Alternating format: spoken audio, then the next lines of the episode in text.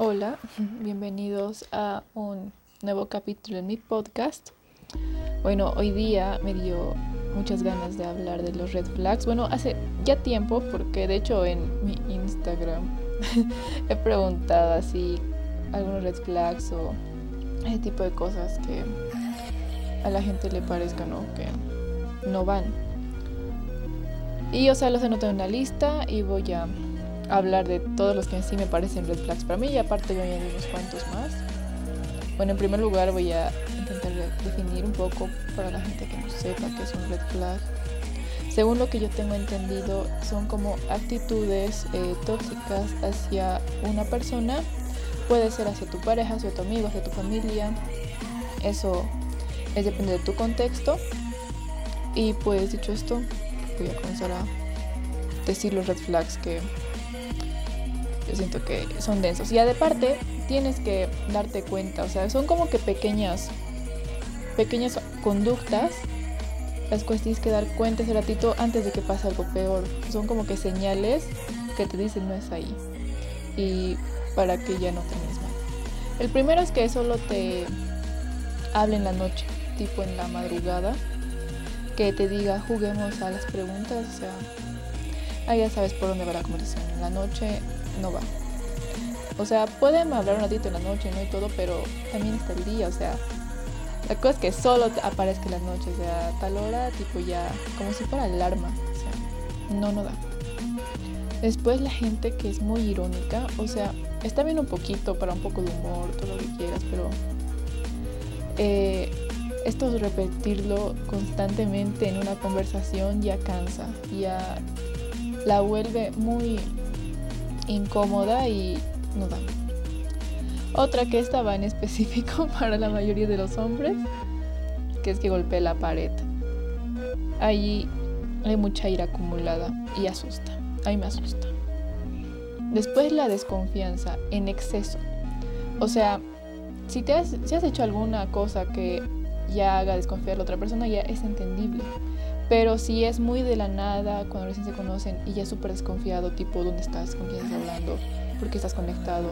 Dijiste que te ibas a dormir, te veo conectado en Facebook. O sea, eso ya es algo que no te puede controlar. O sea, eres un individuo, no te pueden controlar. Aparte que si desconfían tanto de tal acciones que supuestamente haces, es porque esa persona sí lo hace y piensa que todos hacen lo mismo. Entonces, otra, hablando de la desconfianza, es que te pida tus contraseñas. Para mí las contraseñas eh, son privacidad de tus redes sociales, tanto como de tu celular. De mí no tiene nadie mi contraseña ni del celular. Nunca se las daría a nadie mis contraseñas de redes sociales. Siento que es algo súper privado. Cada vez que alguien hasta cualquier persona pone su contraseña, yo tapo mis ojos porque sé que es algo privado y es individual. Entonces que te pida tus contraseñas y ya sal de ahí. Después, en las reacciones en Instagram, que solo te reaccione, o sea, con el fueguito y con el 100. No te metas ahí, ni contestes, bloquear. Después cuando te hablan de la nada y te digan, no olvidas o cosas así, ¿no ve? No da. Mm, eso es que está aburrido y que le ha pasado algo, aburrido, aburrida. Y tal vez ha terminado con su ex o cualquier cosa. No da. No da. Sal de ahí. Después que hable mal de su ex, esto va tanto para chicos como para chicas, porque esto ya es hacerse muy a la víctima, que es un punto que voy a hablar más tarde. Eh, y si vos te a meter con esta persona y haces algo que no le guste, lo va a exagerar 30 mil veces más, entonces ni siquiera te metas ahí. Después que eh, quieres hacer algún proyecto o alguna cosa que te interese, y que se burle de ti, ahí no da, que no te apoye, que diga, no, ¿qué te pasa? Qué vergüenza, o sea, que no te apoye, ahí no va. Después cuando están hablando y vos le quieres decir algo que te incomoda de la persona, obviamente tipo en privado, eso es súper sano, o sea, decirle a alguien lo que no te gusta para ver si puede cambiar un poquito esa conducta, pero que te diga, ay, a ti a todo te molesta, o sea, esta persona es muy alterada, entonces no. Después que solo les gusten las niñas de casa, eso le asusta, las niñas de casa, o sea, una puede hacer lo que le dé la gana, puede salir, puede no salir, puede quedarse en su casa, lo cual a mí la verdad me gusta más quedar en mi casa, pero no me siento superior a eso, a las demás por quedar en mi casa. Eso no tiene nada que ver de cómo eres como persona. Después, esto ya va para las parejas, ¿no? Que uno va a una fiesta y que el otro eh, no va, ¿no? Y que le diga de la nada, la persona que fue a la fiesta, ay, sí, te he extrañado mucho, ¿sabías que te amo? Ah, te has sido infiel ahí, te has sido infiel. Te has sido. Después que tenga muy baja autoestima y que, o sea, haga el que tiene baja autoestima y que siempre te diga tipo, ay, estoy fea, estoy feo. O sea, ¿qué quieres que te responda ahí? Sí. ¿Qué quieres que te responda? O sea, yo te voy a decir, sí, estás bien feo. O sea, yo no estoy para decirte, ay, pero tú eres hermoso. No, la verdad, yo no estoy para eso. Así que a mí no me digan que están feos. Porque no les voy a responder nada positivo. Porque eso ya depende de cada uno y es querer llamar la atención. Y en específico, si son de los que te reaccionan con las cosas en Instagram, esos son los que más que todo te dicen que están feos. Pero después aquí el que se haga en la víctima. Ese es un punto muy importante. Cualquier cosa mínima que hagas, dar un paso hacia la izquierda, te va a decir, pucha, ¿por qué estás dando un paso a la izquierda? Es que te he hecho algo malo, te estás alejando de mí. Que se haga la víctima en exceso, eso ya asusta, se volver muy tóxico y puede llegar a que pasen cosas que que no, no queremos que pasen eso. Después, mmm, estoy leyendo, me he hecho mi cuadernito. Que se lleve mal con su familia. La parte de la familia me parece muy importante, ya que esto recalca de cómo fue criada la persona y cómo ha crecido, con qué ambiente. Se lleva mal con su familia es porque algo está pasando ahí adentro y lastimosamente si no se lleva bien con su familia tienes que dejarte nomás porque te puede empezar a tratar muy mal si empiezas a hacer alguna conducta o si no te va a comparar con su familia, entonces no. Después hablando de la ironía, o sea, al principio, ahora cuando hablan con mucho sarcasmo.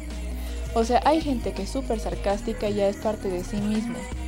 Está bien un ratito, tipo para el chiste, pero ya repetirlo bastante, eso ya cansa. Agobia una conversación y ya no se puede tener en paz eh, una plática sencilla sin que... Además que causa mucha inseguridad porque yo ya tengo miedo de hablar con alguien y decir algo incorrecto y que ya me esté diciendo cosas, ¿no?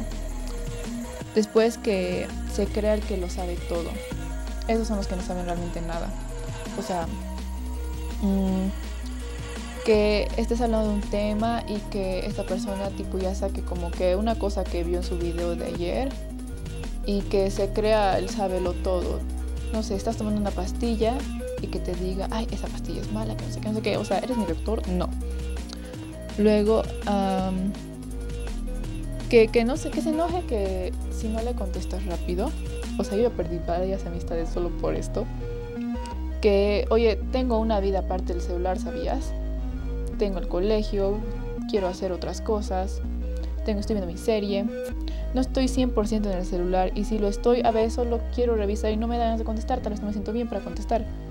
Si me desaparezco dos días y luego te vuelvo a hablar es porque esos dos días yo no estaba para hablar con personas. Entonces no tienen que enojarse, no saben lo que le está pasando a la persona que no te contesta. Ahora, otra cosa es que eh, te hable así bien bonito y desaparezca dos meses y vuelva a hablarte bonito, eso ya es otra cosa y ahí sí tienes de todo derecho de enojarte. Pero esos serían como que los red flags para mí. O sea, hay muchos más, ¿no? Pero que no los noté en mi cuaderno. Entonces, para estar pensando en eso va a ser este podcast súper largo.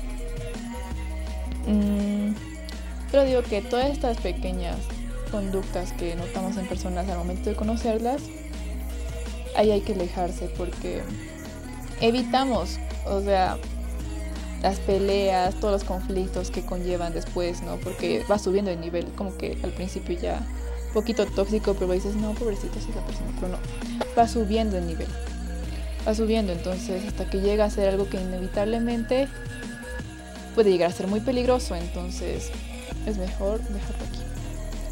Eso sería todo por hoy. Gracias por escuchar y a mis quejas, los red flags para mí. Y bueno, eso sería. Pero recuerden que esto va guiado a cualquier persona. No importa si es tu pareja, tu mejor amigo, cualquier persona. Esto va guiado a eso. Entonces, dicho eso y aclarado, adiós.